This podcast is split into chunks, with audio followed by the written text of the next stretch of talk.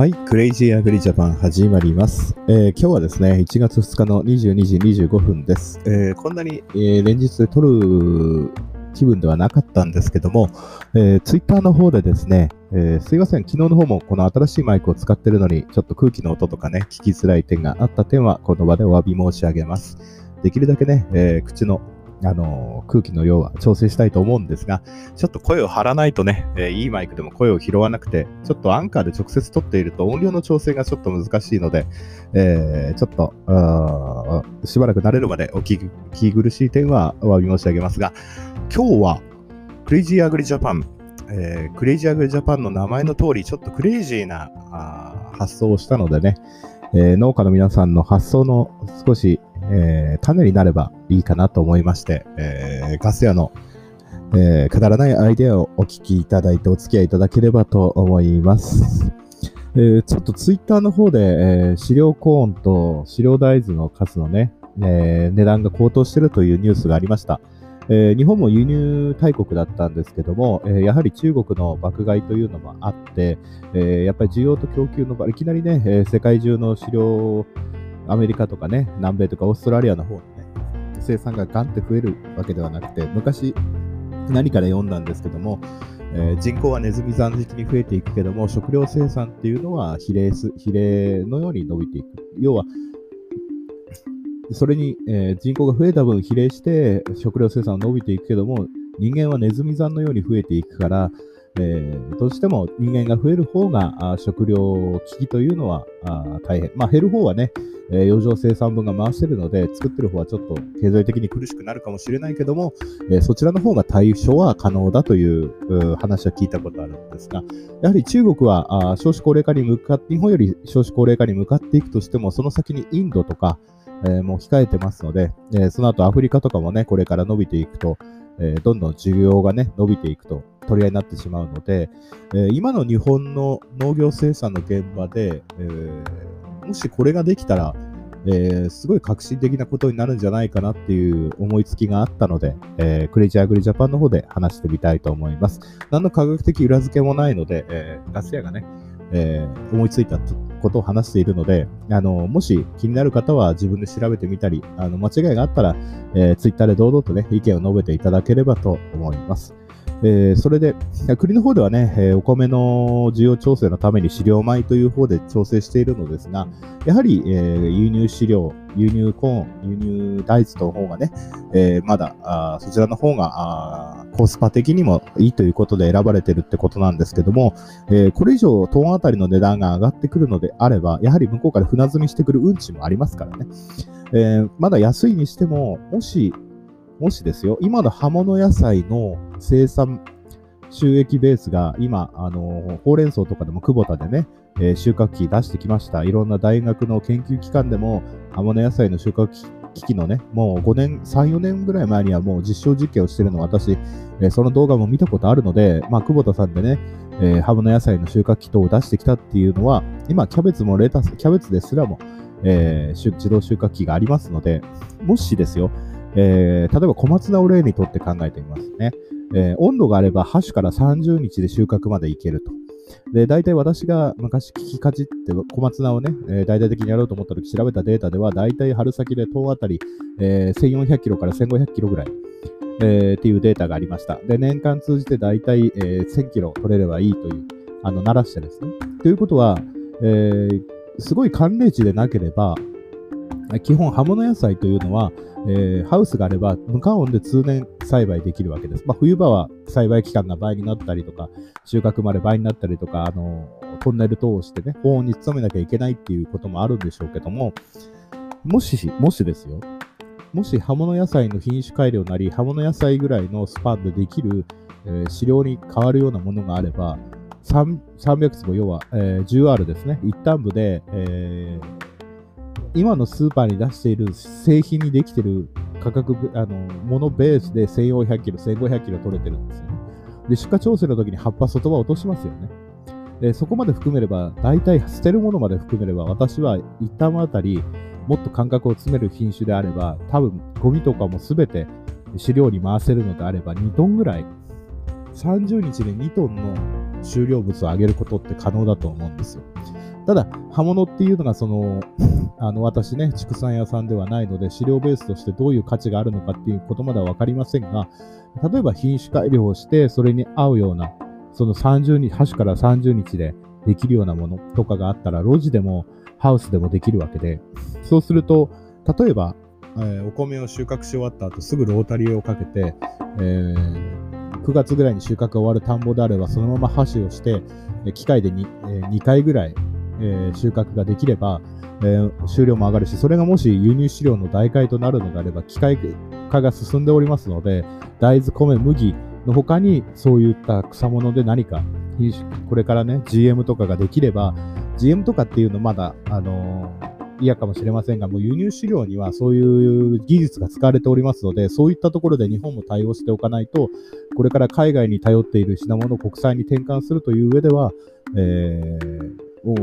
ちょっと考えていかなければいけないのかなと思います。あともう一つのアイデアとしては、既存の葉物野菜のベースの生産体系で、えー、添加物を入れる。例えば、えー、足りない栄養素をもう科学的に作った栄養素ですけども、入れてしまう。でもできるものとしては一緒なんですよね。健康上の理由がなければ排除する理由はないわけで、コンビニやスーパーにある加工品にはすでに添加物は大量に含まれているわけです。また、あ生産現場ではね、それが濃縮して心配になってくるっていう生あの生産消費者の方も出てくるかもしれませんが、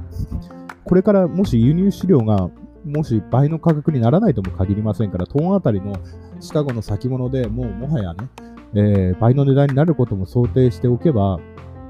やっぱり、えー、人口が増えれば肉は食べますし、えー、畜産業というのはその国で、えー、増えていく、消費量が増えていけばね、増えていきますので、日本でもその飼料を海外に頼ってるって時点では、やっぱりその飼料米だけではちょっと、やはり輸入大豆、輸入コーンにはね、やっぱり性の、飼料としての質としてね、あの、どうなのかなっていうのもありますので、もしそれができたらですね、えっと、もちろん、あのそんな安いのやってられないよって言うかもしれませんけども、これからですよ、これから葉物野菜のベースが、もうじ、あのー、し機も機械で、収穫も機械ででなったら、もはや生産過剰になるのは目に見えてるんですね。ただ、通年を通して栽培ができるっていう事実を持っている農家がどう生き残るかっていうことを考えてみたときに、そういう道も一つあるんではないのかなっていうのは思っております。要はそれをそのまま、要は出荷調整しなくていいわけですから、もう代管してね、車で運んでいって1トンなら1トン、2トンなら2トンでそのまま収めて、そこの、あの、まあ、葉物野菜のカントリーといいますか、加工会社といいますか、そういうところで、えー、栄養剤を添加する、添加するなり、もしくはそういう品種のね、品種で同じ栄養素が取れるっていうところまでいけばですよ。えー、輸入飼料の代替として一部でも代替できるのであれば、えー国際的なね、飼料価格が上がったとしても一部代替ができるのであれば、もしかしたら、あの、新しい需要というものがそこに生まれてくるのかもしれません。現にトマトでも、あの、加工用トマトは安いですけども、それなりの機会もありますので、もしそういうことがあれば、あのー、お米の収穫してる機械の延長で何かができれば、例えば、ね、先ほども話した通りに、えー、収穫が終わった後にすぐロータリーをかけて、えー、2回か3回を取る。まあ、できる農家さんでコトンネルをかけて、えー、それでも60日ぐらいかけて取る。でもそれも全部、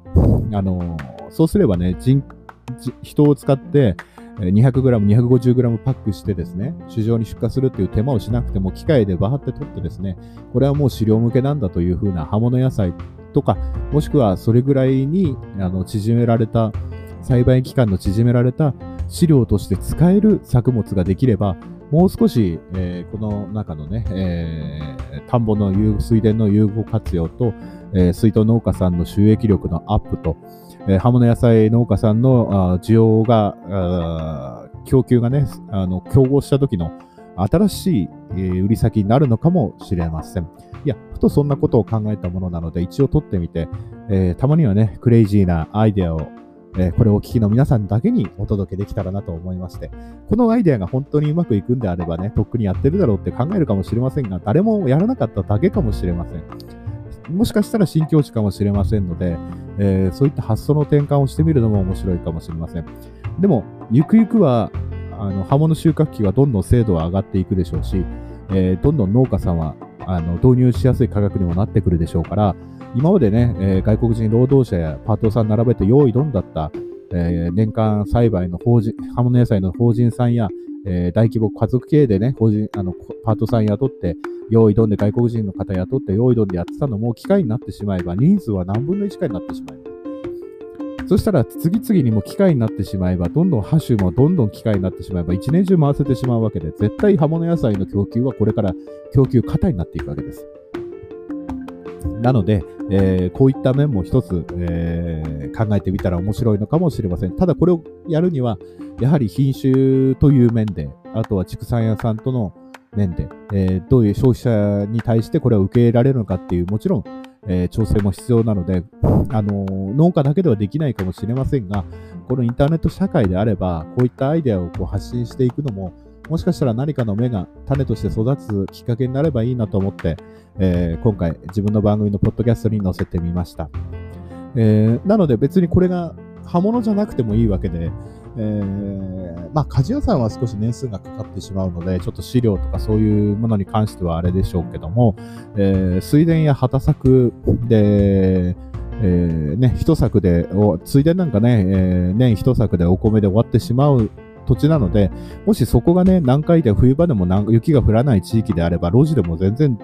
1枚パウパウでもできてしまう地域は全国あるわけなので、もしかしたらそういうのがこれからえー、求められてくるかもしれません。今までは輸入飼料が日本が安定的に手に入れられてきたけども、アジアのね、日本の人口が10倍もいるような兄弟国、その隣のインドまで行けばね、もう中国とインドで増えていく。で、アフリカもこれから増えていく。絶対これから、えー、飼料、え、畜産はね、絶対世界中で肉というものは食べられていますので、えー、これから競争になっていくのはもちろんのことで、経済的にもお金を出した方にお金、あの、飼料を売るっていうのも国際ルールですので、それであれば日本のその農家の持っているその毎日毎日生鮮物をこう提供するっていう技術の応用で何かできるのではないかと思っております。えー、っと、ちょっと短いと思うんですけども、12分ぐらいではせっかく撮ったのでね、えー、話も、うんまあ、この話自体はこれで終わりなんですけども、まあ、これからそれをやるためには、やはり GM とか、その、品種改良っていう面にも少し農家側も正しい知識を持って消費者に伝えていくってことも必要なんですけども、やはりその、あの今まで組み合わせられなかったことを組み合わせていくっていうことを、農家自身も少し、えー、私一人が思いついただけであれでしょうけども、あのこれを聞きの皆さん数百人いらっしゃいますので、農業関係者の方で、そういうアイデアの目が、どこかで目が吹いてくれたらなと思っております。でそうすればね、えー、葉物野菜の供給過剰っていうのはこれから先抑制されていくと思うし、もちろん競争してね、えー、生産コストを落として、えー、スーパーや小売あの食べられるものの生産にこだわる方はそれでそれで結構だと思うんですけども、ただし、あのこれから先、そういう機械化が進んでいく中で、需要があの競争に負けてね、えー、生産を変えざるを得ないという時は、一つそういったアイデアもあの地元の畜産屋さんと組んでみるのもありかもしれませんし、もしね、そんな短期間でできるコーンや麦や大豆がもし品種改良であったらそれを導入するのも手だと思いますし、まあ30日でできるっていう、まあ麦なんか地力するのでね、まあだいぶ肥料を食うかもしれませんが、割に合うものを作るのは大変かもしれませんが、えー、そういったものもこれから考えていけば、あのー、国際のね、えー、運んでくる飼料、輸入飼料以下の値段にはなります。0円ってことは絶対ないですので、えー、そういったところの需要を考えてみるっていうのも一つの手かなと思っております。えっ、ー、と、14分だとちょっと短いかな。えー、ちょっとね、えー、なんとか、なんとかなんとかあの無言の時間をね、えー、なくしていこうとは思っているんですけども、えー、昨日もね、農業ポッドキャストの日ということで、あ農業ポッドキャストの日が1日にありまして、えー、おかげでアクセスが、ね、皆さん増えたようでね、お互いのリスナーがあの知らなかった番組の、ね、お互いのリスナーの交流も始まっていって、えー、ガセの方もね、ツイッターの方とか YouTube の方、フォロワーがだんだん増えてきまして、ありがたい話でありますけども、あのー、やっぱり集合で地をこう共有するっていう面も農家ポッドキャストで集まるっていうところでは、あの、いろんな議題を話し合っていくと面白いと思うんですよね。それは発信する能力のある農家さんが、発信、普段発信しているのはやっぱり、あの、片方から片方へってなってるんですけども、あの、その業界ででき、ある程度まとまって発信するっていうのは、あの、その知識の共有っていう面でも、いろんなね、その発信者同士の話し合いっていう場でも、あの、なんて言うんですかね、えー、リアルで会えないけども、今のオンライン世界で知識を交換するっていうのは本当素晴らしいことだと思っていて、そこでまたリスナーさんたちが交流していく、学びたいと思ってるリスナーさんたちが交流していくっていうのも、あの、本当に、えー、日本の農業にとっていいことだと思うし、世界の農業界にとっても、本当ビビたることでしょうけども、あの、いいことだと思っていて、あの、私のアイデアがね、本当に正しいかどうかわからないですけど、他の人のアイデアだって、もしかしたら誰かが拾ってね、あの、今までね、あの、自分の好きな番組しか聞かなかった人も、他の番組聞いてみたら、あ、こういったこと考えもあるんだとか、こういう技術もあるんだっていう気づきがなってくれれば、えー、農系ポッドキャストで集まった意義もまた一つ出てくるんじゃないかなと思っております。いつもね、えー、配信が深夜にあのなってしまうのは申し訳ないんですけども、まあ、まあ、ポッドキャストを上げておけば誰かが聞いてくれるかなと思って、えー、今日はマイクを取ってみました。いつもノー編集でね、お聞き苦しい点は、えー、申し訳ないんですが、本当に私編集の腕を磨かなかったせいで、本当に他のね、農家の種さんや、あね、えーえー、お味噌汁ラジオさんみたいに編集にね、気を使って配信してるポッドキャスターの皆様には、申し訳ないんですけども、私としてはこれがやっぱり、えー、片手間でやるポッドキャストとして、あの、趣味のラジオとしては、えー、ここは時間が割ける限界なのかなと思っておりますが、また、クレイジーアグリジャパンが続く限り、また一つ皆さんのお力添えで、えー、続けていきたいと思っておりますので、一つよろしくお願いいたします。それでは今日はガス屋でちょっとタイトル決まってないんですけども、たまにはクレイジーなアイデアを言ってみるの回でした。まあ、タイトルは変わるかもしれませんが、それではまた See you next time. Goodbye. 和のこの時代に突如天下を統一せし者が現れた。なあなあ、天下統一って知ってる？え織田信長？ちゃうちゃう。ああ、豊臣秀吉。ちゃうちゃう。ああ、わかった。徳川家康。ちゃうわ。桃の天下統一や。天下統一の塔は桃って書いて天下統一。知らんか？もう食べてますけど食べとんかい甘くて美味しいさくらんぼ、桃、りんごは、シシド果樹園の天下統一。天下統一で検索。